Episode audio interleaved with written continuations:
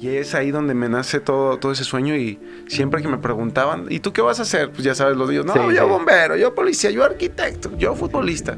Oye, yo futbolista y hacía mi carta, no, yo voy a ser futbolista y voy a debutar. Y una, una, frase que, que siempre llevo conmigo porque dice, tu actitud, más no tu aptitud, define tu altitud. Empezaba a ver y yo sí era, yo sí, siempre intentaba ir hasta, hasta la parte del frente, siempre intentaba entrenarme de la, de la mejor manera porque sabían que yo sabía que ellos tenían una ventaja enorme sobre mí. O sea, cuando me decían, no, que el, contención y que el interior, yo decía, ¿quién es el contención y quién es el interior? o sea, José Luis Higuera, Tomás Boy. Uno, falso, totalmente falso, este, queriendo siempre sacar ventaja de su parte.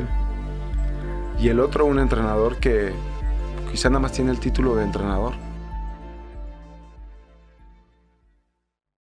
Hola amigos, ¿cómo están? Estamos aquí en otro episodio más de Tiro Libre con el Capi. Hoy tengo a un amigo que conocí poco en el mundo del fútbol, es una realidad. Lo he conocido más fuera, más fuera, hemos platicado muchas veces, pero fue un referente eh, en un equipo al cual yo eh, también estuve. Él pasó por varios equipos, tiene una gran carrera. Y bueno, es un honor que esté aquí con nosotros en esta temporada 2 de Tiro Libre con el Capi así tan rápido como va, porque platicando con él sé que le gusta todo, va como es, porque es un líder, es un capitán y es un hombre autoridad en la defensa de todos los equipos donde jugó. Así que, Jair ir. ¿Cómo estás, Jair? Bienvenido. Muchas gracias. Es un, placer, un, gusto poder estar aquí. Te agradezco mucho la invitación. No, hombre. Gracias poder tener una una buena charla. Si bien dijiste no convivimos mucho en el tema del fútbol, fue porque me llevas como 30 años. no, pero la, verdad fue, fue que no nos tocó mucho. nos, conocimos este un poco ahí en, lo que fue Chivas cuando estuviste en tu proceso como entrenador. De hecho, fui dirigido por ti ah, me acuerdo perfecto. Y este, pero no, es un placer lo que marca tu tu trayectoria muchas y, lejos de tu trayectoria, tu persona, que, que, muchos te conocemos. Eh, pues es un placer poder compartir contigo estos momentos. No, pues al contrario, muchas gracias. Siéntete en casa, estás en casa. Gracias. Esto es tuyo y pues iniciamos. El fútbol siempre ha estado presente en mi vida, así como en la de muchos de ustedes. Detrás de la figura pública existe un ser humano que se enfrenta a diversos desafíos más allá de su profesión. En este espacio Queremos conocer las verdades de ese ser humano que pocos conocen. Bienvenidos, esto es Tiro Libre con el Capi.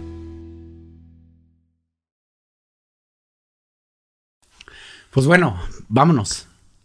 ¿Quién es Jair Pereira? ¿Dónde nació? ¿Dónde salió?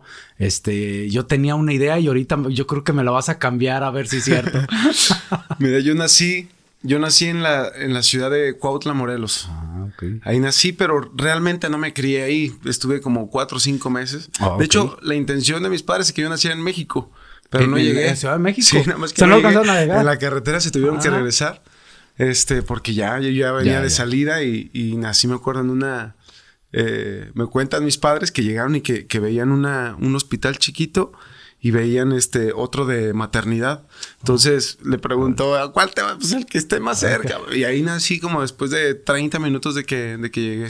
Ah, Entonces nací en esa ciudad de Cuautla, pero realmente empecé o, me crié en la ciudad de Irapuato, Guanajuato. Ah, y ahí este, estuve hasta mis 15 años y fue cuando salí de casa este, para intentar todo este tema del, del fútbol. Te sientes guanajuatense. Yo tenía, yo me quedé con eso. Yo cuando de repente veo ahí, estoy haciendo allí mi tarea. Cuautla, dije, ah, cabrón, será el mismo Yair, sabemos sí, no, sí, exactamente. Sí, mucha gente no, no, me reconoce por allá porque la verdad es que pues, no viví ahí. Este, pero pues fue, es, mi lugar de nacimiento, ¿no? Pero sí, soy, soy más de, de Irapuato, me considero más de allá, porque pues ahí me pasé pues ya toda mi infancia. ¿Tus padres iban para Irapuato? ¿Son de Irapuato? No, ellos viven en Ciudad de México, pero por cuestiones de trabajo, este, mi ah, papá va a incursionar a, la ciudad de Irapuato. Entonces nos llevan a toda la familia. De hecho, mi hermano menor, que le llevo yo dos años, él ya nace en la, en la ciudad, de, Irapuato. Pero sí, ahí, ahí es donde estaban mis, mis padres. ¿Tu infancia fue ahí? Ahí fue totalmente mi infancia. Fue donde empecé a soñar, donde empecé a, a querer ser jugador. Eh, ¿Empezaste a jugar en un...? No, en el barrio. en el barrio, en la, en la calle, en la, en la escuela. sí, me acuerdo en la, en la selección de. Bueno, desde que estaba en la primaria, pues jugaba a los torneitos de la primaria. Pero llegando a, a, casa, pues era en la calle, ya sabes, dos piedras. Sí, sí, sí, sí. O sea, sí, con, eh, en el barrio, literalmente. ¿Cuándo entraste a un equipo organizado, digo, del barrio? Que tú digas, ¿cuál fue tu primer equipo? Yo creo que hasta secundaria, hasta secundaria ah, con, la, con la selección de mi secundaria. Ah, ahí fue como que el, maestro de educación física era el entrenador y empezabas ahí a, de una manera un poquito más, más formal. Ya este, hasta después que me invitaron a un equipo del, del, barrio, eh, me vieron jugar unas, unas personas y fue que me empezaron a, decir que me veían como cualidades, que por qué no me probaba. Y este, y fue cuando una vez llegó el güero real a, Irapuato. Ah, mira. Y este, y ahí fue donde me vio por primera vez y me hicieron una invitación para venir a Chivas. ¿Para venir? ¿Viniste? Sí, a los 14 años. Y, y me mandaron a la goma. este, no, no, sáquese. ¿Quién, ¿quién te dijo que no estaban? Jaime Pajarito fue. Sí, estaba Jaime. Digo, yo trabajé ahí, estaban en ese scouting, creo que era Jaime, Díaz. Pues sí, o sea, a, mí me tocó. Estaba en mi categoría, que era el 86, era Jaime el, encargado. El, que había hecho la visoría había sido el güero real. El güero, profe. ya llegabas acá y. Exactamente. Entonces ya llegabas y te, te tocaba. Y yo, No, y me lo topo luego en el gimnasio a Jaime y platicamos y se ríe. Y dice que por mi culpa lo corrieron y no es cierto, pero. No, un tipazo, Jaimito, la verdad es un tipazo. Me lo he topado este fuera. Pero sí, a ver. Eh, yo venía del barrio, no tenía, no, no tenía escuela, no tenía muchas cosas y me topaba con niños que ya llevaban un proceso de escuelita. Entonces, e era real. O sea, yo tácticamente y técnicamente no, no, no Pero es que así era antes, Jair. Digo, yo estoy más veterano como tú. Yo, yo la verdad, yo así llegué. Sí, pero así fue el proceso, exactamente. Y así fue. Ok, regresas. Me regreso a ir a Irapuato porque me dicen que dices, no. Pues de pronto te, te, sientes raro porque a tus 14 años que te digan así como que no estás apto para algo, este, es complicado. O sea, si, si la la cabeza te empieza a trabajar y decir, no, no soy tan bueno como, como yo pensaba o como me decían en Irapuato. Este, me daba cuenta que había niños mucho mejores que yo, mucho más fuertes, mucho más altos. Yo era, yo era muy chaparrito. De verdad, yo crecí hasta los. Sí, tardé como hasta los 18, y 19 o sea, tengo chance. O sea, tú tienes chance todavía. Tú tranquilo, tranquilo que, yo todavía puedo. Pero sí fue, fue así. Entonces me di cuenta que había gente mucho más preparada que yo. Eh, en ese momento sí se te rompe un poquito el corazón porque pues, no estás preparado para eso. Yo creo que de niño nunca estás preparado para que te digan un no. Pero conforme va pasando el tiempo, pues te vas dando cuenta de, muchas cosas. Pues regresé a Irapuato, regresé a seguir estudiando. Yo trabajaba, yo vendía, bueno, vendía quesos con mi papá, porque mi papá a eso se dedicaba. Y este, y luego me pusieron un tenía mi mi mesita para vender raspados. Yo vendía raspados ah, afuera de, del estadio de Irapuato, precisamente. ahí en el Sergio León En el Sergio León Chávez. Ahí vendía yo raspados. Este, y pues desde ahí, yo creo que fue donde empezó también más ese sueño de ver salir a los, a los jugadores. Hace poquito tuve una, me invitaron a un, se llama TED Talk, que es una, y platicaba un poco de, de eso, ¿no? De mi, de mi sueño, cómo, cómo fue que surgió también a, raíz de ver yo a los jugadores salir en sus coches, de ver cómo los niños y las personas de todas edades se les acercaban a ellos para pedirles un autógrafo. Y eso me, iluminaba, o sea, y yo me lo imaginaba. Yo me acuerdo mientras hacía los raspados, yo me imaginaba y decía, yo algún día, yo algún día, ya había sido rechazado yo de Chivas, pero yo, yo seguía en esa, en esa cuestión, ¿no? Sí, digo, O sea, sí lo tenías bien claro, o sea, eh, eh, yo voy a jugar. O sea, ¿cuándo, ¿cuándo te diste cuenta? ¿Cinco, seis, siete años? No sé yo voy a jugar. ¿Cuándo, ¿Cuándo, en realidad? Yo, yo no. Yo, honestamente, yo no. O sea, yo, yo tenía el sueño, me, lo imaginaba desde la primaria. Ahorita hay unas cosas que me acuerdo que me echaban carrillo. Yo siempre era de los primeros que, se formaban cuando salíamos a los honores, porque eran los más chaparritos. Y me acuerdo que, era este honores a la bandera y subían la, bandera al, mástil. Entonces, eh, empezaba el himno y yo me acuerdo que como yo veía la tele o algo así, que se ponían los jugadores así, en lugar de yo saludar así, yo saludaba así. Entonces, y yo me imaginaba que estaba con, un equipo de primera o con la selección mexicana cantando el himno nacional, sintiéndome jugador. Pero yo tenía seis años, siete años. Entonces yo sí quería, yo quería ser jugador a, como era el lugar.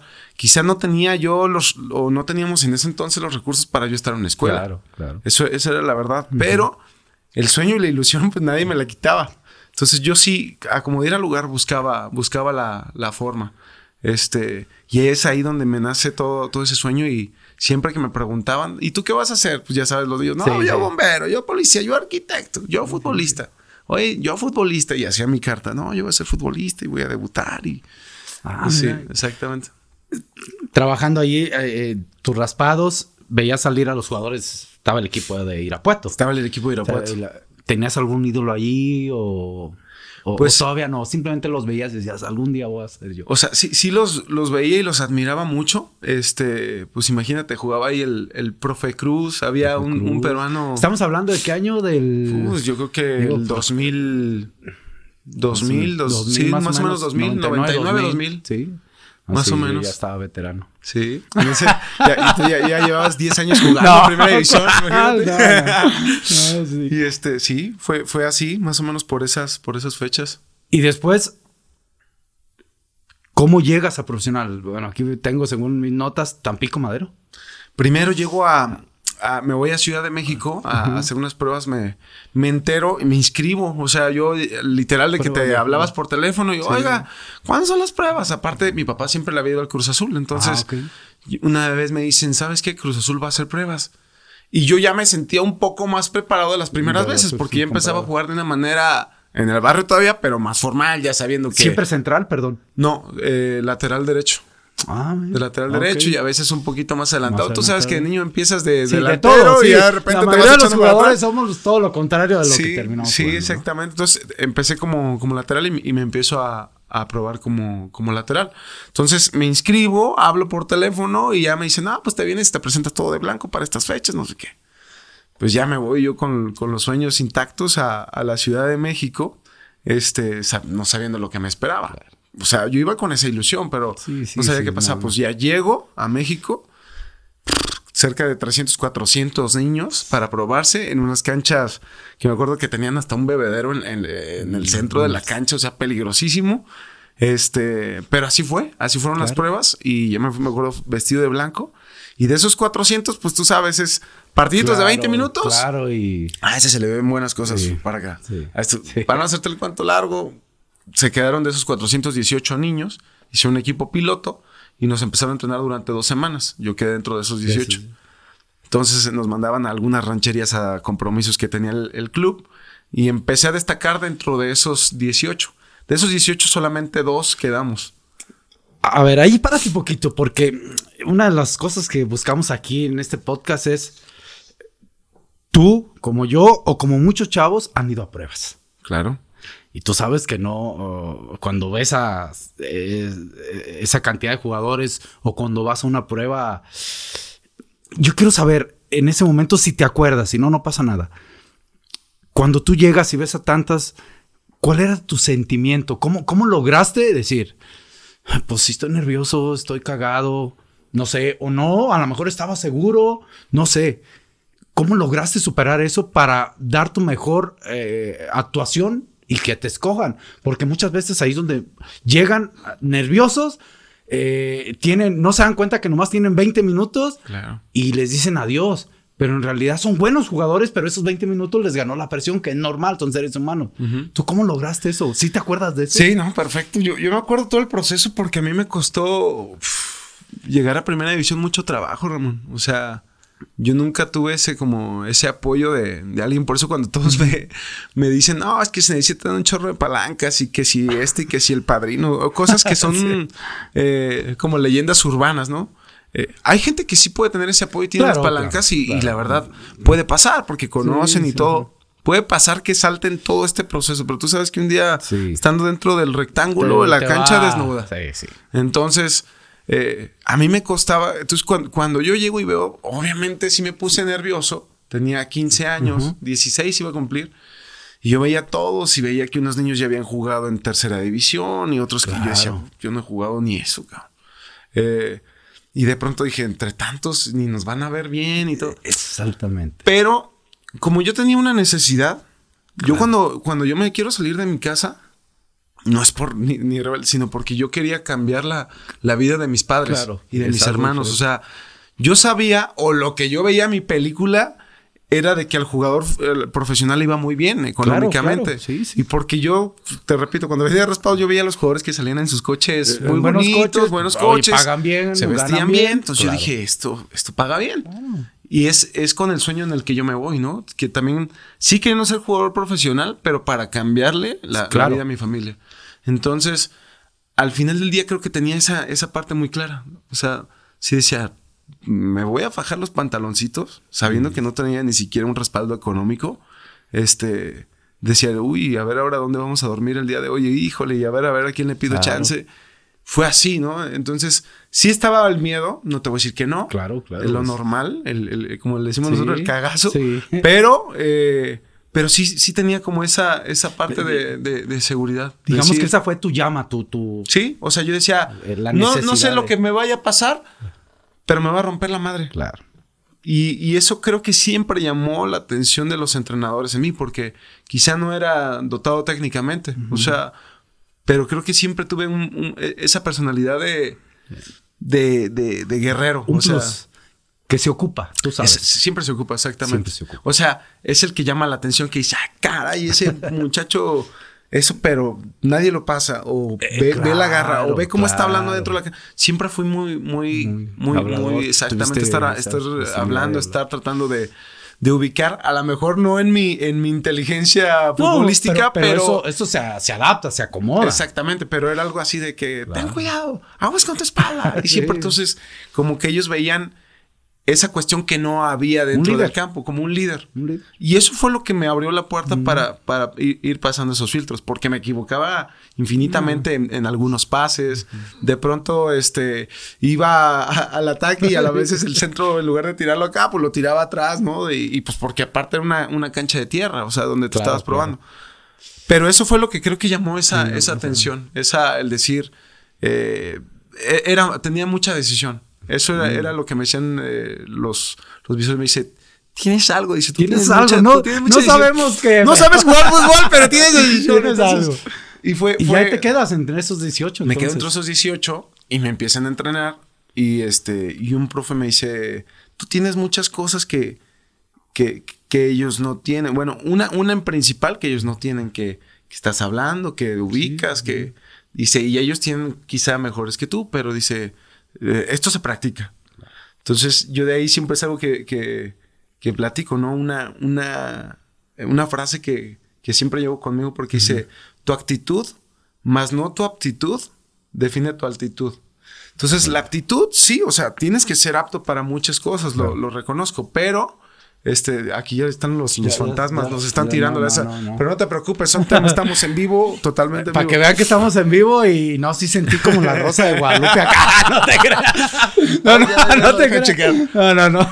No, y- igual lo que llevé conmigo, porque pues sí, al, al final eh, las cuestiones técnicas se trabajan, Ramón, y tú sabes perfectamente Sí, sí, eso, sí. eso es en base a la repetición y todo. Sí, sí.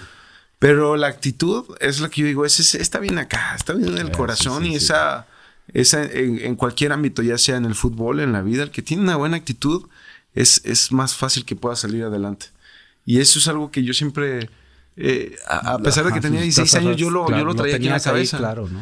Eh, y se lo compartí, me acuerdo de ese entrenador, y, y fue él que me ayudó a trabajar. Y de esos 18 solamente quedaron dos que fuimos a probarnos con el equipo en ese momento de reservas. De reservas. Antes, como es una sub-20 ahora. Claro. Pero eran reservas. Sí, cierto. Y de esos 18, pues yo llego a, a Ah, Cruz Azul a a, Cruz a probarme con esos dos. O sea, pa- partes a ser, digamos, parte de Cruz Azul. sí, exactamente. ahí- ya, ya empiezo a entrenar con el equipo. 2000 más o menos. 2000, Más o menos 2000, 2001, Sí. 2001 más o menos 2000, 2002. 2002. Ajá.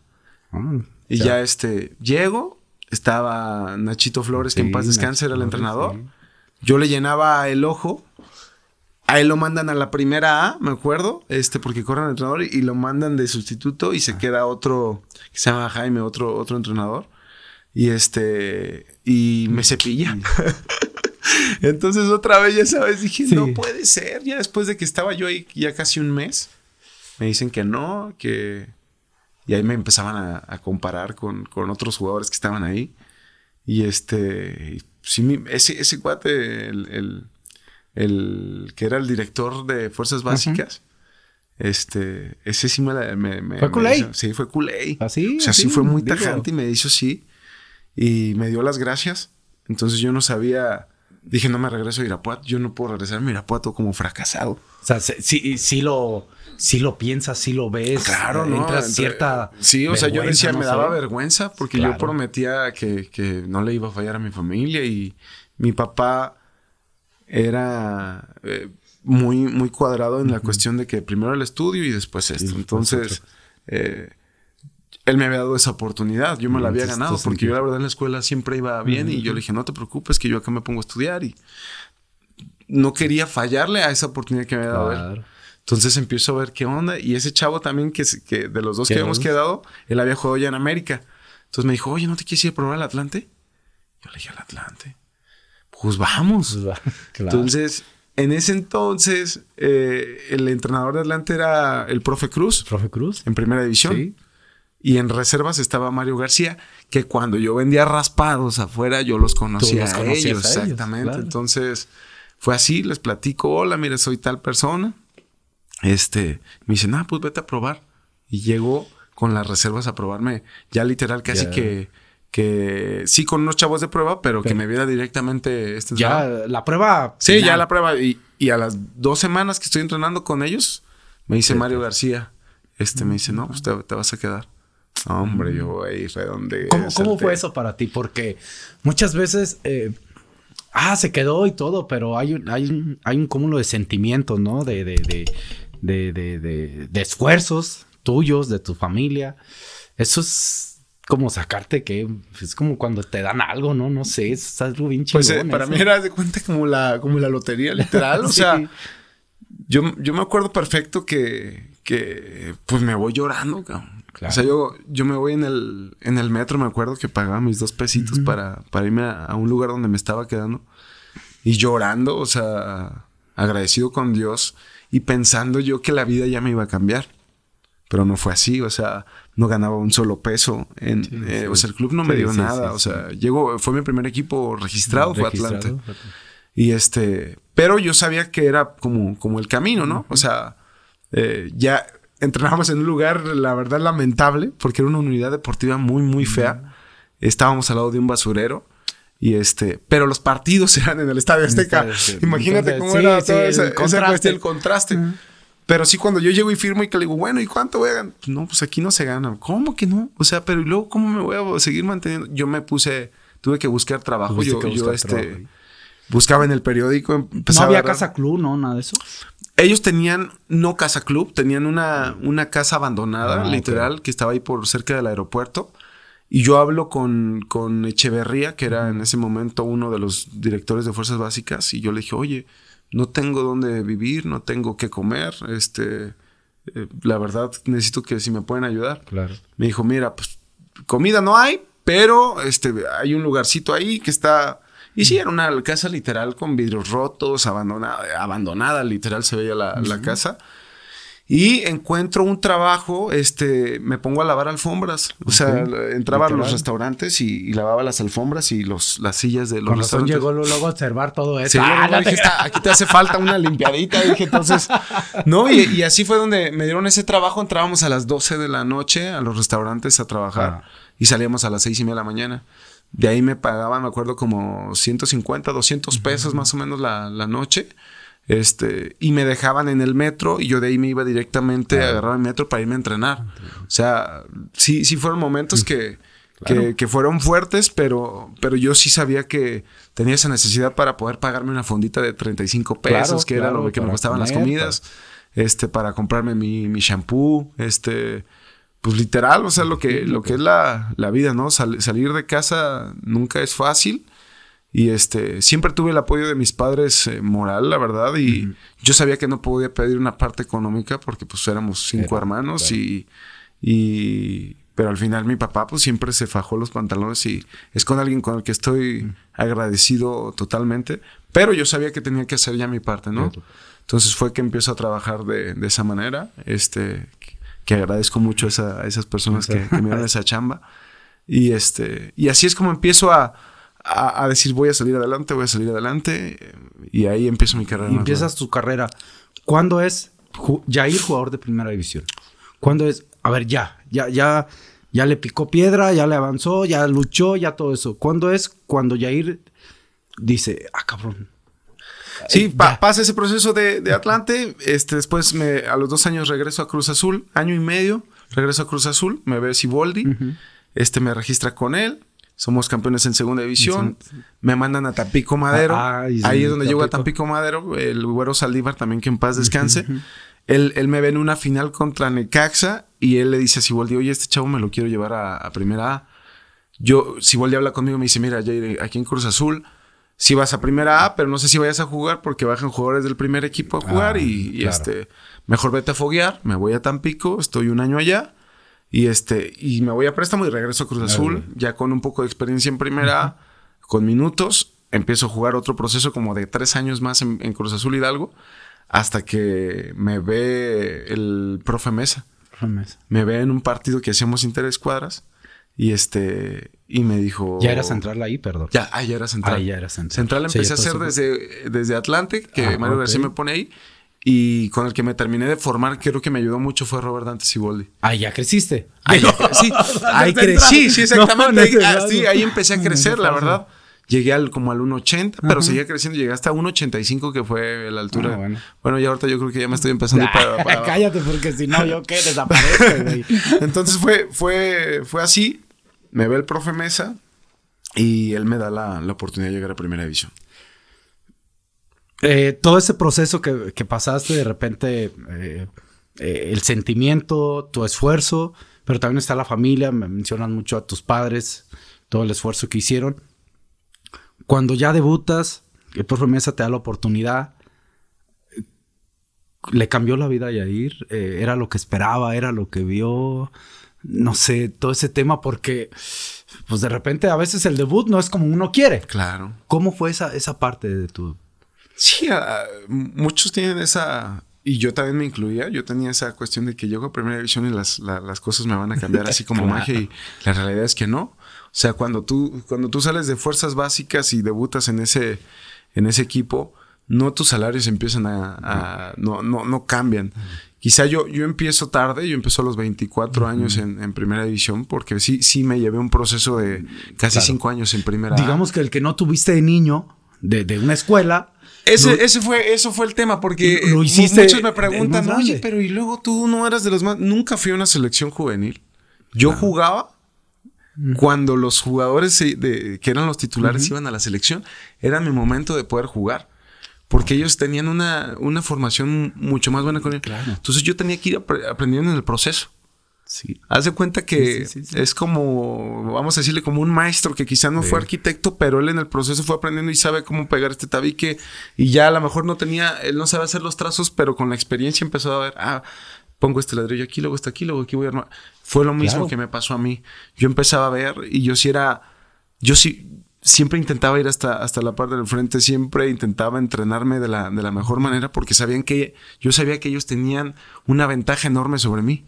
O sea, cuando me decían, no, que el contención y que el interior, yo decía, ¿quién es el contención y quién es el interior? o sea, y, más si hay muchos que venden humo del 5, el 4. Entonces yo, exacto, entonces yo, sabía que medio izquierdo, medio derecho, los dos medios centrales, así, o sea. claro. Entonces tuve que ir aprendiendo y tuve que ser en esa, en esa cuestión de decir, a ver, esta parte así, esta así, así. Ese proceso fue el que me costó para llegar a primera división. Porque sí estaban más preparados que yo. Pero al final del día, me acuerdo que cuando me daban la oportunidad, yo terminaba jugando. O sea, eh, se podía esa parte como de, líder que me, no sé si nací así, a ver qué dicen, se, nacen o se hacen. Quizá yo tenía siempre esa, esa cuestión y siempre fui, fui así. Aparte de que aprendí, ¿no? Yo, yo veía jugadores en primera división y veía me imponía, por ejemplo, el, el, el Cata, el Cata Díaz, este, que venía de, de Boca y veía cómo empezaba a mandar y yo veía los entrenamientos de primera división y decía, ah, este cuate es un líder ahí. Entonces me, me, identificaba con ciertos personajes y trataba de imitar lo bueno de cada uno de ellos. O sea, no copiarles, imitaba sus, sus formas. O sea, me gustaba y decía, me gusta cómo transmite él esa, esa parte de seguridad. Pues quiero intentar hacer lo mismo donde yo estoy en la primera.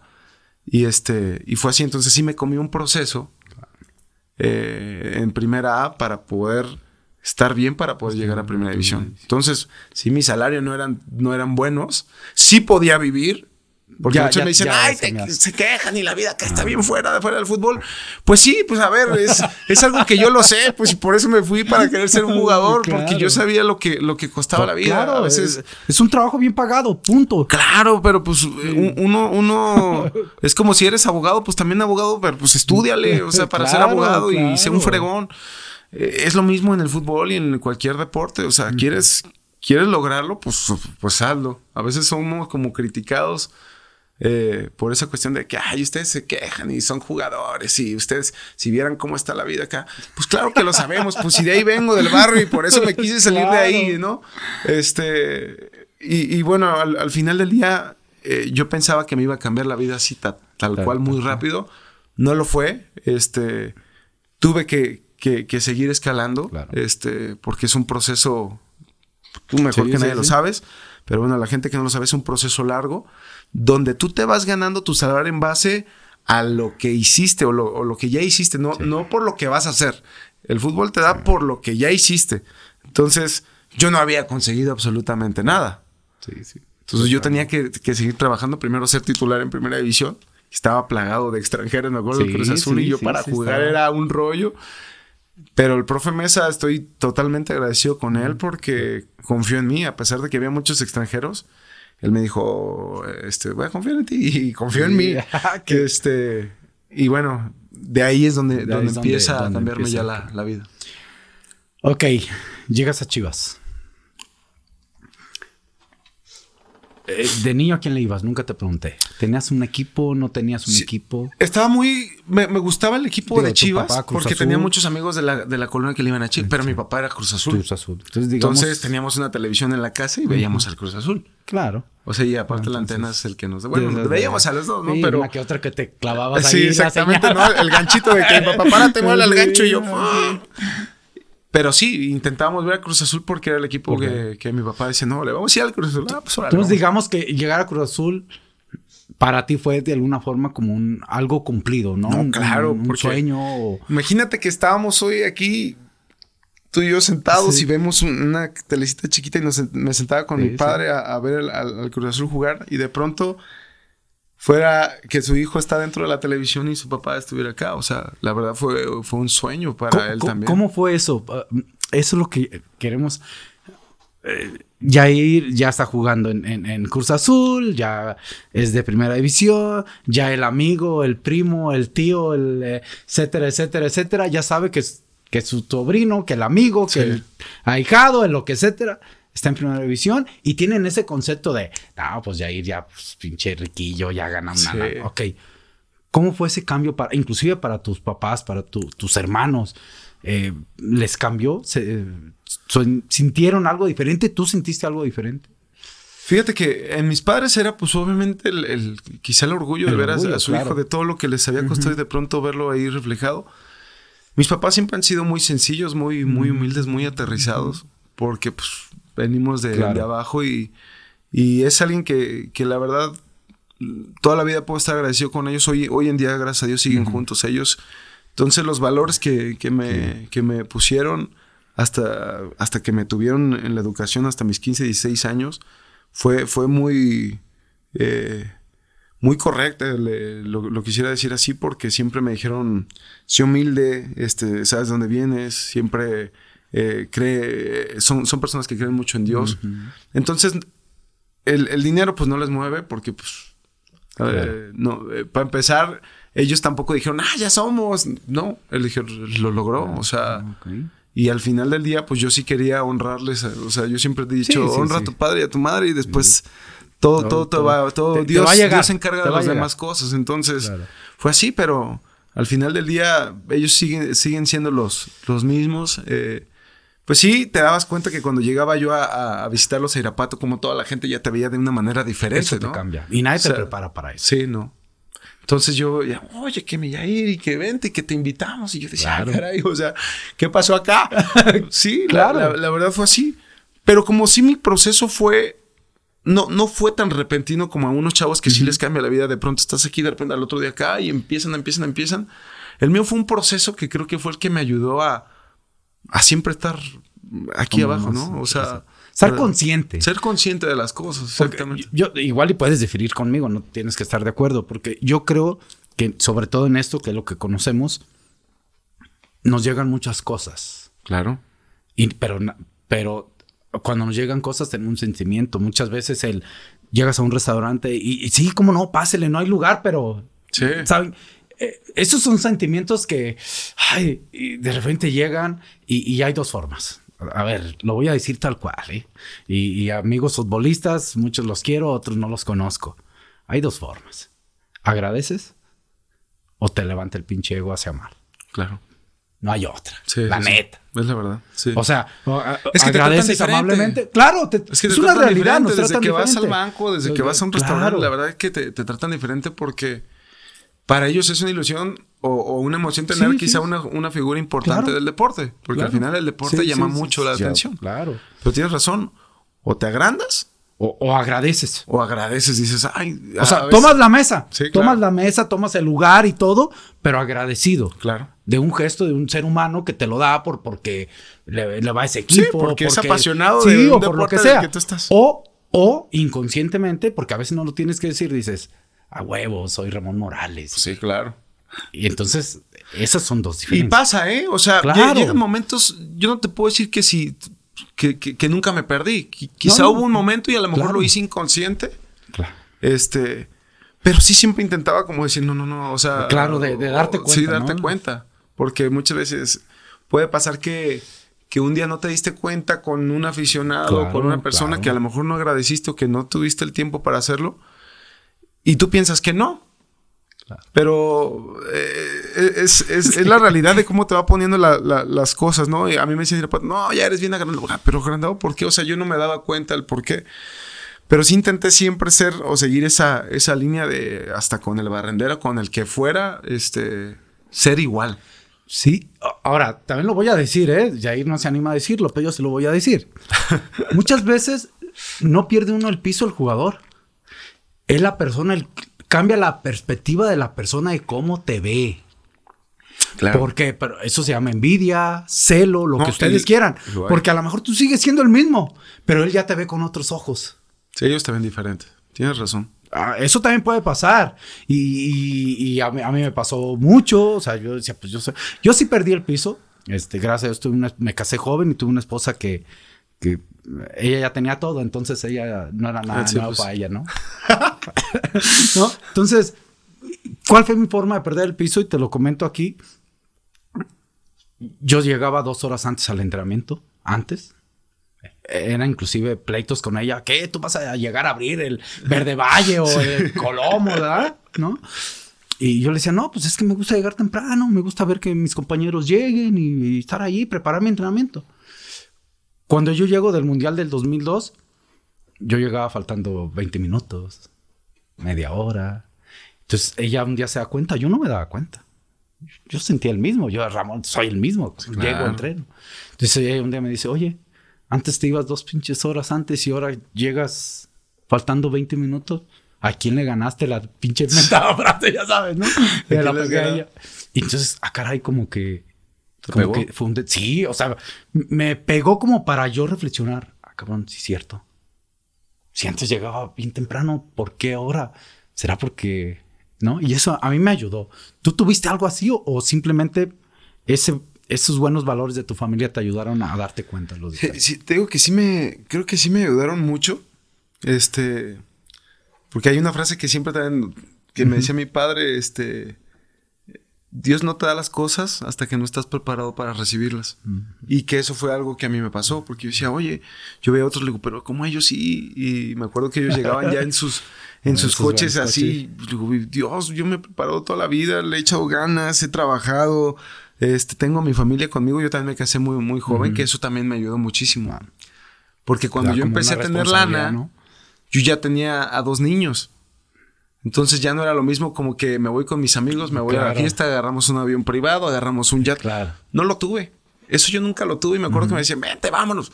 Pues no puedo, yo tengo a, mi señora y tengo a mis dos hijos ahí en casa. O sea, entonces yo ese dinero ya no era como para comprarme un gran coche, porque yo sabía que tenía que, lo primero era una casa para ellos. Claro. Entonces, fue, fue algo así como que también me ayudó muchísimo esa, esa, esa cuestión a, aterrizarla, ¿no? Porque sabía que ya había gente que dependía de mí. Que, te detenía allí. Me detenía exactamente, porque es muy fácil jalarte en el tema del fútbol. Hay dinero, hay reconocimiento, hay fama, hay este mujeres. sí, mujeres. Y sí, y, siempre está el medio así, ¿no? Está latente todo. Ese, esa tentación está, al pie del día, ¿eh? y sin que tú la busques. Sí, no, no, no. O sea, van llegando, va llegando todo ese tema. Entonces, al final fue, fue esa cuestión que a mí me ayudó mucho, el, el, la verdad, cuando yo no, no era nadie. O sea, yo conozco a, mi señor en Tampico, mm. ganando 12 mil pesos y cuando me pagaban. Mm. Porque de repente se desaparecían tres meses y, ya no tenía ni para pagar la renta. Entonces, eh, ella me conoció así, nos fuimos literal a Ciudad de México con una, no, dicen uno con una adelante, no, yo iba así con las dos, pero bien atadas, o sea. Entonces, sí, la verdad, yo también estoy agradecido con ella porque ella pues, aguantó todo, o sea, idas en metro, estando embarazada después, no teníamos coche, o sea, fue un proceso que, que me ayudó muchísimo a no perder. ¿Cuándo pierdes quizá esa parte? Cuando... Sí. Pues gracias a Dios ya tenía un cierto nombre en primera división, o no, no, no vamos a llamarle nombre, ya tenía bastantes minutos y ya tenía un buen salario, donde yo el día de mañana ya me podía comprar el coche que yo quisiera. Claro, quizá en eso, yo también lo hice, ¿no? Que de pronto decía, ah, este, y ya de, pronto no, es que pierdas el sentido de pertenencia. Simplemente lo puedes. Simplemente lo puedes hacer. Y, a veces no lo piensas, simplemente lo puedes me decían, no, él ya perdió la cabeza, mira, ah, que antes andaba en su chevicito y ahorita ya trae este, un BMW y trae este, ya le compró una mujer y aparte ya tiene tres coches. Porque lo llegué a hacer. O sea, yo llegué a tener hasta seis coches, siete coches ahí estacionados y todos me decían, oye, este, pues, ¿Lo puedo hacer? No, pues lo, lo, podía hacer. Claro. Pero ya después dije, qué necesidad de tener ah, todas esas cosas. Es parte de madurez, pero de la vida. Exactamente. Eh, no del futbolista, ¿eh? De la vida. Sí, claro. A ver. Llegas a Chivas. Llego a Chivas. ¿Cómo fue tu llegada a Chivas? ¿Cómo fue conocer Chivas? Más que tu llegada, ¿cómo fue conocer Chivas? Porque lo digo con mucho respeto. Cruz Azul es una institución muy grande, muy, muy grande. Yo lo dije hace mucho. Ah, si yo no hubiera jugado en Chivas, ¿en dónde más me hubiera gustado jugar? Pues La verdad, lo digo tal cual. Sí. Pero llegas a Chivas y, en Chivas son mexicanos. ¿Cómo fue conocer eso, eso para Yair? Fue, me, costó trabajo tomar la, decisión de salir también de Cruz Azul. bueno, entre que tomé la decisión y me la hicieron tomar casi que a fuerza, ¿no? Porque yo, yo acababa de renovar con Cruz Azul y yo me sentía, la verdad, fui de, me formé ahí y fui sangre azul. O sea, de casa. De casa, exactamente. Yo acabo de renovar tres años de contrato con ellos cuando me marca Jorge que en paz descanse. Yo estaba en Las Vegas de vacaciones con mi señora y me marca Jorge, hola Yair, ¿cómo estás? y ya le digo, ¿qué onda? ¿Quién habla? Soy Jorge. ¿Cuál Jorge? Jorge Vergara. Ah, señor, ¿cómo está?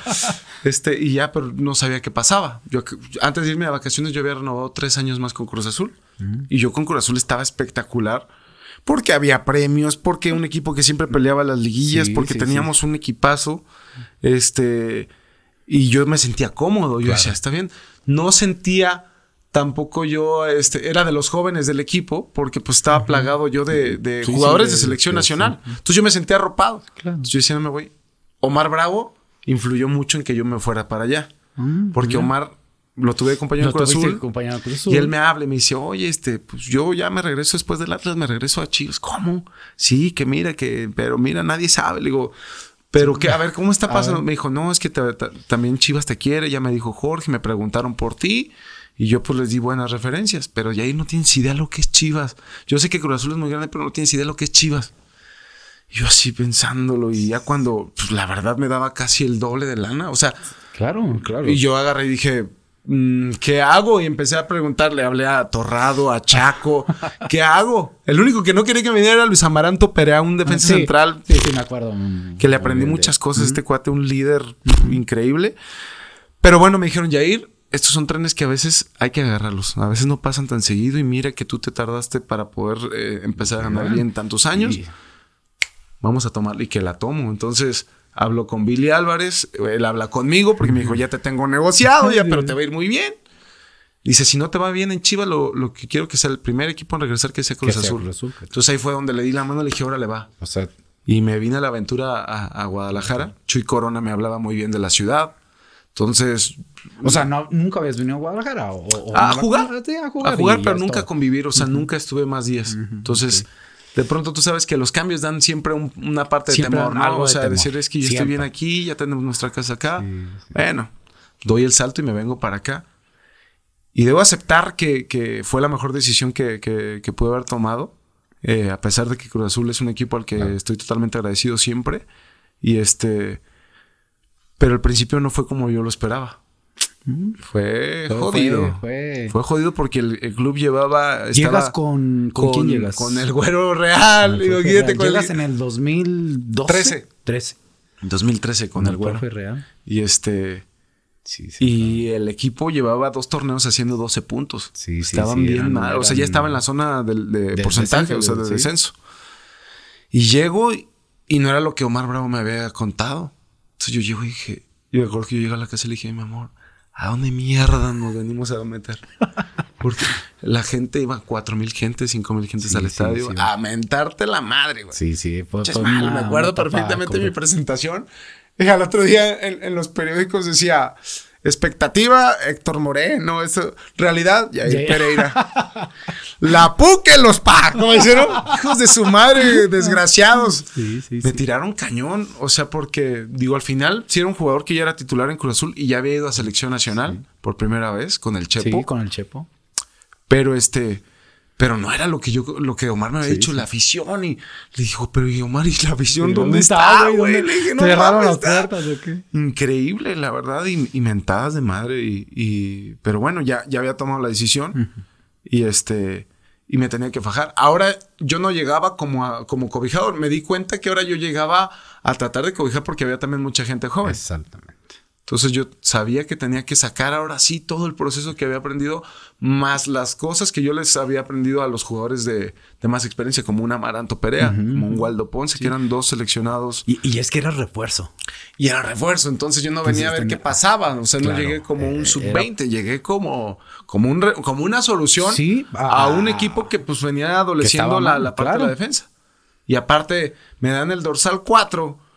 Cuando yo decía, no, mejor dame el treinta y tantos, cabrón, porque cuatro, pues ha, pasado pura gente Sí, fregona, sí, chingona. Estaba Héctor Reynoso que había hecho un carrerón, o sea, con ellos. Quizá al, no. final pues, pues pa- pasó todo, todo, todo este tema, ¿no? De Mm. que el equipo no iba bien, pero eso no le quita todas las cosas buenas que pudo claro. pasar Héctor Reynoso y aparte era un capitán. Sí, sí. Entonces, eh, sí, de pronto decía, bueno, pues es Jorge es el que yo quiero que me ponga, me lo voy a poner. Y sí llegué con esa, con esa cuestión de, de, tenía 26, iba a cumplir 27 años cuando llegué. Mm. Entonces ya tampoco no era un niño. Sí, sí, Y, ya. y tuve que fajarme esa cuestión a pesar de, de- de lo complicado que, que se volvió. de esos momentos vi- vienen muchos cambios, vas agarrando pues fuerza en Guadalajara, Sí. ¿no? Este se modifican algunas cosas. Llega el campeonato. Sí. ¿Qué representó para Yair eh, ser campeón? Ahí te diste cuenta. ¿Cuándo te diste cuenta de lo que en realidad era Chivas? O sea, todo eso que te vendió Omar Bravo, que sabe vender el güey Sí, bien. no, lo vende bien. ese- lo quiero para vendedor de mi empresa. ese. ¿Cuándo te diste cuenta? ¿Con el campeonato? No, antes, lo- lo- me di cuenta, eh, eh, no en la ciudad de Guadalajara, me di cuenta en la. Ciudad de México cuando voy a jugar mi primer clásico nacional. Ah, Bueno, era el segundo porque el primero lo jugué en, Acá, Guadalajara. Pero, y sí veía esa. Pero cuando llegamos al aeropuerto y que vi. Ya, caray, o sea, algo que no me había tocado vivir ni con Cruz Azul. eh, que fue la gente cómo nos recibió, cómo iban a cantar afuera del, del- Del del hotel. hotel. Y de repente el entorno del Estadio Azteca, pues tú sabes lo que es un Estadio Azteca. Sí. O sea, y lleno y todo. Y dije, ah, caray. Mames, o sea, sí, sí está jalando chivas este, este rollo. Y, y, este, después viajes a Estados Unidos antes del campeonato. El campeonato fue como la cereza del pastel decir, mames, qué grandes chivas, cabrón. O sea, Bueno. increíble. Y es donde yo empecé a darme cuenta de, de todo eso. A, raíz de, del campeonato fue donde, dije, esto sí es, es un monstruo. O sea, sí, eh, ahora entiendo lo que Omar Bravo me, me platicaba. Y recuerdo que cuando, o porque Omar ya no le toca estar en ese campeonato, pero platicamos y yo siempre que iba en el camión, me, imagínate que yo fuera campeón con este equipo. Imagínate salir campeón con Chivas. Y de pronto te, te puede llegar esos pinches, le digo, saboteadores. Que los saboteadores te dicen, no mames, güey. Ah, no, güey, pinches equipazos ahí enfrente y tú vienes a... Y yo decía, no mames, chingate, cállate, cabrón. O sea, imagínate ser campeón con Chivas. Gracias a Dios tuve ese, ese privilegio y esa fortuna de, de lograrlo y darme cuenta de la inmensidad de lo que es este equipo. Cuando, cuando sucede eso, ahí ya le cambió la vida a Jair. Ya, ya, es, ya no es el mismo Jair de, de, de, ni de Tampico, ni de Cruz Azul. ¿Cómo fue la fama en realidad? Porque ahí se abren las puertas. Digo, me tocó vivirlo. Yo les he dicho mucho a los chavos de Chivas cuando llegan. Eh, tienen que ser campeones con Chivas para que yo, yo sí me di cuenta lo que era Chivas hasta que fui campeón, ¿eh? Sí, claro. Eh, entonces yo sí les digo, tienen que ser campeones, porque ahí se van a dar cuenta. Si todo lo demás es muy bonito, lo, todo el recibimiento de la gente, el cariño, pero cuando eres campeón es, eres como si les dieras a ellos esperanza, vida, no sé, como si les llenaras el tanque a, todo aficionado chiva de, de felicidad, de, de, fuera problemas, de todo. Entonces eso es bien chingón. ¿Llegaste a perder el piso en esa parte o, te sucedieron cosas fuera de lo normal que, nos puedas decir? No mames. Pues no, no perder el, piso simplemente era como que vivías en un sueño guajiro porque todo era, todo era, todo era miel. O sea, la gente estaba totalmente contenta. Como dices tú, lo bonito de esto es como cómo le cambias el estado anímico a la gente. O sea, cómo la gente te empieza a valorar y ya te ve como una, si quieres llamarle como una leyenda, como alguien histórico dentro del, club. Porque dejas huella. no, dejas huella porque dejas huellas. Y te das cuenta porque hoy en día pasaron ya cinco años, va para seis, que fue en el 2017. Y la gente sigue, oye, ¿por qué no regresa a jugar a, Chivas? O sea, y, me sigue, oye, todavía te ves bien para jugar. Y yo dije, no, yo hace un año ya, dije, ya estuvo.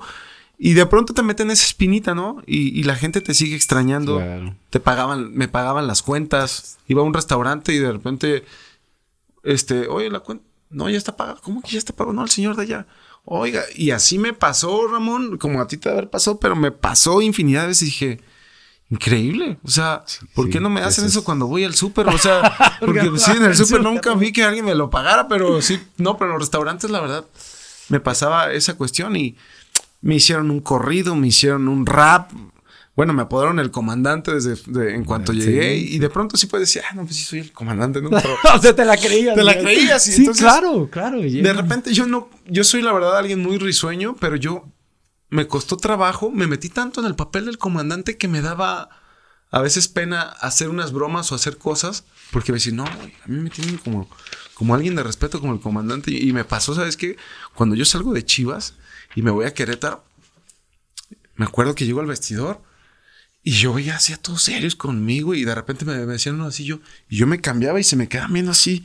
Dije, güey, les caigo del pedo. De ¿qué? Pero ellos pensaban que era así porque en la cancha siempre así fui muy, pues muy fuerte o muy a lo que iba y pensaban que yo era igual afuera. Entonces de repente, hola, ¿qué tal? Buenas tardes. ¿Cómo me hablan de usted? Le digo, no, cabrón, no mames, soy, jugador más, güey. O sea, pero, pero sí, esa, esa cuestión de pronto te empiezas a creer un cierto, un cierto personaje. Pero, pero no, la verdad que, como bien lo mencionas, el haber sido campeón con Chivas fue lo mejor que me pudo pasar. vamos a ir a una de preguntas un poquito ahí rápidas. A, ver, a ver, qué tal, a ver. ¿Te arrepientes de algo? Eh, no, porque esos tropiezos que llegué a tener fueron los que me hicieron aprender y madurar. Va. ¿Qué momento marcó tu vida?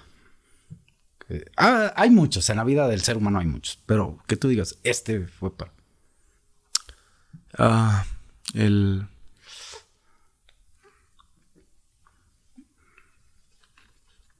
El haber llegado a, Chivas me marcó mucho mi vida. Te marcó tu vida. ¿A quién le tienes que dar las gracias? A Dios. Si tuvieras otra oportunidad, ¿qué harías diferente? Cuidaría cada cada cosa de, de mi vida, de, de mi cuidado personal. Eh, me contrataría una persona que, que pudiera estar al pendiente de, de, mi cuerpo. Eh, o sea, obviamente uno, uno tiene que trabajar en eso, pero sí tener un especialista y dedicarme totalmente a, a mi cuerpo, porque yo sufrí muchas lesiones, eh, pero dedicarme totalmente a mi cuerpo y dejar las cosas que de pronto te distraían un poco, dejarlas de lado y enfocarme en una carrera que es tan corta y darle todo a, a esa... Para ayer a la... Si yo te digo lesiones, ¿te marcaron? Mucho, mucho. Me perdí un mundial por lesión. Eh, estaba contemplado ahí en el, en el de Rusia. Y en unas eliminatorias del mundial contra Costa Rica me, agarró la pubalgia y pues, pierdo totalmente la oportunidad de, de seguir compitiendo para ir a, a, ese mundial. Entonces, sí me, me, marcaron demasiado para bien, para mal. Y este. Y aprender a. Después de una lesión siempre es. es es eh, complicado saber si vas a quedar bien. Yo la rodilla derecha tengo cuatro cirugías. Eh, y siempre te llega eso, y que irá a quedar bien, irá a quedar bien, pero... Sí, sí, sí, sí queda el futbolista con un sí. golpe psicológico, ¿no? sí, pues es, a nadie le gusta que... si quedas normal, digamos. exactamente. sí, o sea, tu cuerpo lo vas desgastando y lo llevas al límite, hasta que, pues de pronto ya las articulaciones no, no están igual que como alguien que, que nunca ha tenido una operación. Te voy a hacer unas preguntas. Si me quieres contestar bien, si no dices no y no pasa nada, porque aquí. Tú échale. son preguntas chilito. Sí, échalas. José Luis Higuera, Tomás Boy. Uno, falso. Totalmente falso. Este, queriendo siempre sacar ventaja de su parte.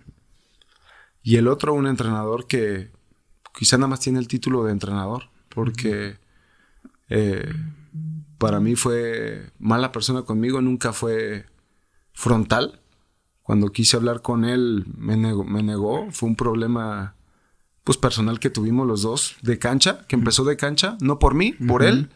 Y que yo todavía sí tuve esa, pues, vamos a llamarle esa humildad o lo que tú quieras, de, sentirme, eh, pues, obviamente abajo de él porque él era una autoridad y, de querer arreglar un problema que él había ocasionado y que me mandó a la, goma por porque creo que yo para él era un problema al, al sentirme quizá líder de un equipo. Te quería eh, eliminar. Me quería eliminar. Sacar. Y, lo logró. O sea, en cuanto llegó lo, hizo. Eh, nunca me había tratado un entrenador tan mal como me trató él.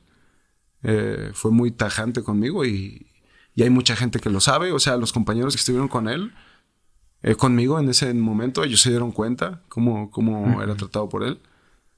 Pero pues al final es, es así, ¿no? Es todo tipo de personajes que te puedes encontrar. Eh, y, bueno, él, tuvo mucho que ver con, mi salida, al igual que, José Luis. Lo, quiero decir, a ver, eh, cuando un entrenador no te mete, no es que sea culero el entrenador. Hay que ponerlo bien en claro, ¿no? Es, sí, eh, porque van a pensar. Porque, no, no, oye, pues de repente el jugador también juega un titular y hay una banca. No es por ahí, es el trato. El, el, porque hay entrenadores que sí son duros, te humillan y, pues de repente abusan de esa autoridad que tienes.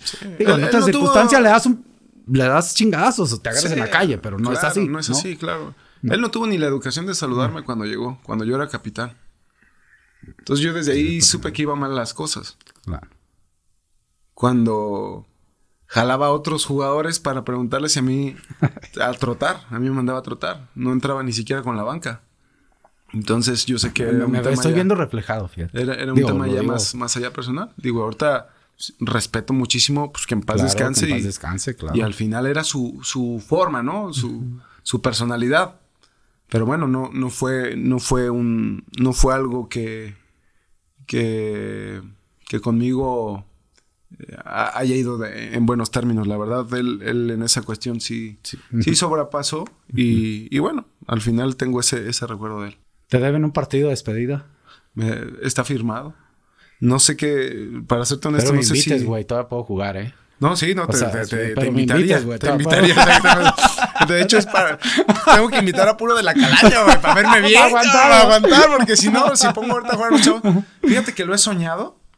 Sí, sí, lo, sí lo, es algo que deseas. me encantaría, ¿sabes? Me encantaría eh, juntar ese equipo campeón y jugar quizá un partido con el, con el actual equipo. No sé si se puede hacer. Tengo que hablar con, con Amauri porque pues eso me lo... E, ellos sabían que las cosas estaban medio raras a mi salida. Entonces, a Mauri, la verdad, yo eh, siempre se portó tipazo conmigo. Yo, cuando todos me preguntan de Mauri, que porque no, mira, a Mauri, él, él llegó un poquito después a, tomar las riendas del equipo cuando, cuando yo salgo. Y él, a él y yo, bueno, a su padre yo le debo muchas, muchas cosas. Estoy muy agradecido con él. Que en paz descanse. Jorge fue un gran ser humano conmigo. Eh, fuimos hasta amigos. Salimos a andar en moto juntos. Me regaló una moto. este... Y a Mauri, la verdad, se portó 100 puntos cuando se entendió y él, fue el que me ofreció el, partido de despedida. Ah, qué padre. En ese momento que está totalmente firmado. No nos hemos puesto de acuerdo. No sé si lo vayamos a hacer. Claro. Eso ya, ya sería cuestión. Pero sí, sí, sí. es algo que, sí, lo tengo pactado. La última de es Chilitos. Hace poquito, a ver, se, vio en las redes un conflicto allá en el Mundial. ¿Sí fue o no fue, güey? Si eras tú, no eras tú. No, si era yo. espérame, porque eh, lo voy a decir tal cual, ¿eh? Y aquí en, mi casa con mis hijos. Eh, yo en esa parte yo, yo cuido mucho y trato de defender mucho al futbolista y me he equivocado a veces. Sí. Eh, somos amigos, me considero tu amigo, pero no es de que nos veamos, vamos a ser honestos. Sí, no, no. Entonces decían, no, sí es Jair. Y yo, no es Jair, hombre. Ah, quieren como que inventan pinches cosas para. o sea, te estaba defendiendo. Sí, gracias, gracias, Inventan pinches cosas para sacar nota. Yo, ah, ya, ni se ve bien. Yo todavía, ¿no? No, la chingada. Y luego ya después, pues varios amigos. Tenemos un amigo en común. sí, sí. ya, no, no digo nombre. Yo, no, sí era pinche. A ver, cuéntame cómo fue, güey. Lo que pasa es que desde que yo llego, pues, eh, tú sabes que chivermanos hay por todos lados. De todos lados. Yo ese mundial no tenía pensado ir. Pero yo, yo quería cumplirle el sueño a mi hijo de ver a, Messi, que siempre ha sido su ídolo. Y sabía que era su último mundial. Y empiezo a conseguir los boletos a como el lugar. Bueno, ya estoy en el lugar. Llego y mucha gente de Era el de México-Argentina. México-Argentina. Entonces este ¿ah? llego, y, y, consigo, la verdad conseguí unos buenos lugares y unas personas de Estados Unidos que me hicieron el favor. Y este, y estaba en una buena zona, pero, pero repleto de argentinos. Entonces dije, madre. Dije, yo sabía cómo eran ellos. Pero mucha gente me empezó a ubicar. Y me llegaban y me pedían una foto. Sí. Entonces empezaron a... Unos güeyes así como que se dieron cuenta como, este güey, ¿quién es? Aparte yo, la verdad, traía una de la selección y todo. Sí, sí, sí. Yo en mi, en, mi... Perfil de fanático. Perfil de fanático, pero fan, ¿no? Vestido de selección. Y empezaron a, cantarme desde el principio, jugador, hijo de puta. Y yo así, ¿qué pedo? Yo me reí y se reían. Tú lo escuchabas. Sí, pero yo normal. Pues, a lo mejor te es un güey de adentro, ¿no? Y de pronto ya empieza el partido y de falta para Argentina y este... Y otros, ¡eh, bichos mexicanos! Y yo ya me reía. Y luego en otro, este, falta para México y yo, ¡pinches argentinos! o sea, tú también. Sí. Tú te pusiste en ese sí, fan, pues, Tranquilo, ¿no? Pero bien, yo hacia la cancha. hacia la cancha, ¿no? Y empezaron unas personas a, venirse hacia acá y me hacían así. Pues yo era de los pocos mexicanos que estábamos. Al lado de mí había un señor también mexicano, como de 70 años, 65 años. Este gordito. Y me acuerdo que Santi me dice, papá, ¿y si hace gol Messi, eh, que, lo festejo? ¿No lo festejo? Le dije, pues lo que tú quieras, tú vente a divertir. Sí, sí. Bueno, agarraban y, ya empecé yo a sentir las cosas más directas. Entonces hacen el gol y avientan un, un vaso de refrescos, porque allá no había ni chelas ni nada, pero había refrescos, y lo avientan, le pegan al señor en la espalda y me moja. Entonces, cuando volteo, todavía se vienen los dos cabrones y me hacen así: Toma, mexicano de puta, toma. No, no, pero haciéndome así, aquí, cabrón. Yo estaba, eran las escaleras, estaba el señor, estaba. Yo sentado aquí, estaba mi hijo Santi acá. Y cuando me pone acá, me paro, güey. Me calenté. O sea, me calenté primero porque aventaron cosas. Claro, desde ahí ya te Y que me voy sobre él y que lo agarro, lo primero lo agarro del cuello y uno sale corriendo hacia atrás y el otro lo tenía del cuello. Le digo, ¿qué estás diciendo, cabrón? Le digo, ¿por qué aventaron? No Y lo empiezan a jalar. Los mismos ah. argentinos lo meten hacia, hacia el lugar y yo me quiero meter y sale un señor y una chava se me pone enfrente y me dice, no, déjalo, déjalo, déjalo, no sé qué. Y en eso el chavo creo que era un youtuber famoso, uh que es el que está grabando y empieza, ah, el de Messi. Y en eso dice, ah, hay lío, hay lío, hay lío. Y me ven acá y haciéndole así a ese guante.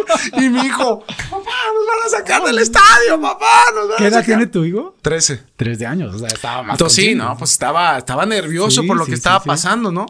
Y en eso, pues ya me, como que reacciono y digo, sí, nos van a sacar, cabrón. Y ya este, me, me vengo aquí a mi lugar y los argentinos que estaban atrás, había señores, no, nos abrazaban, nos decían, ah, no, tranquilo, disculpanos, disculpen, no todos somos iguales, esos son los hijos de puta, son pelotudos y no sé qué. Y Santi así, papá, por favor, y ya como casi con entre lágrimas, y llegó una como de seguridad y no sé qué, y los argentinos dijeron, no, los de allá, los de allá. Entonces yo ya me quedé así, me senté, tranquilo, me seguí viendo el partido y caí el segundo de Argentina. Entonces yo dije, ahorita van a venir, pero ya no, ya no llegaron. Ya no, ya. Uno de ellos, al, al final, este, llega y me da la mano, me dice, oye, disculpa, sí me pasé y no sé qué, no te lo quería aventar a ti el refresco, lo, lo, aventé para arriba, o sea, pero no, yo sentí el, madrazo, ¿no? Dije, no, está bien. Y cuando me da la mano, lo agarro y lo jalo. Y le digo, mira, yo entiendo lo que es el fútbol y sé lo que es la pasión. Le digo, lo entiendo perfecto. Le digo, pero de ahí que me vengas a ofender enfrente de mi hijo y que me avientes cosas, le digo, eso sí no lo voy a permitir. No, disculpa, ya lo, lo suelto así. Pero la gente pues nos arropó. Ya de pronto nos íbamos caminando fuera del estadio y me empiezan a llegar mensajes. y mensajes del, del, turco Sarif, que era el auxiliar de Matías Almeida. Dice, Shai, tranquilo, estás todo bien, disculpa, hermano, no todos los argentinos somos iguales. Y no es que yo dije, ¿qué pasó? Y de repente empiezo así, y mensajes de México. ¿Qué pasó? Y empiezo a ver el video y digo, la madre, ahora van a decir que soy un pleitero y que me empecé a agarrar. Y sí, me, me dio vergüenza, pero ya No, después bueno. dije, a ver, no, o sea, ¿por qué Reaccionaste, no? O sea, güey. reaccioné a, Sí, a- sí, a sí. una.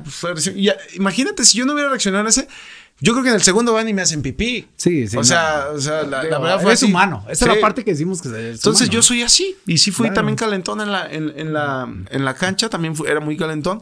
Pero afuera, pues me rebasó esa, esa pasión. Que, que si no a mi hijo, pues no sé, a lo mejor otra cosa hubiera pasado. No lo sé. Claro, no te tenías algo. Pero sí me quise defender como decir, a ver, no te A equivoques, güey. O sea, Claro, claro. Ustedes Sí, son muy yo- buenos en el fútbol, pero nosotros también somos buenos para los catorrazos. entonces.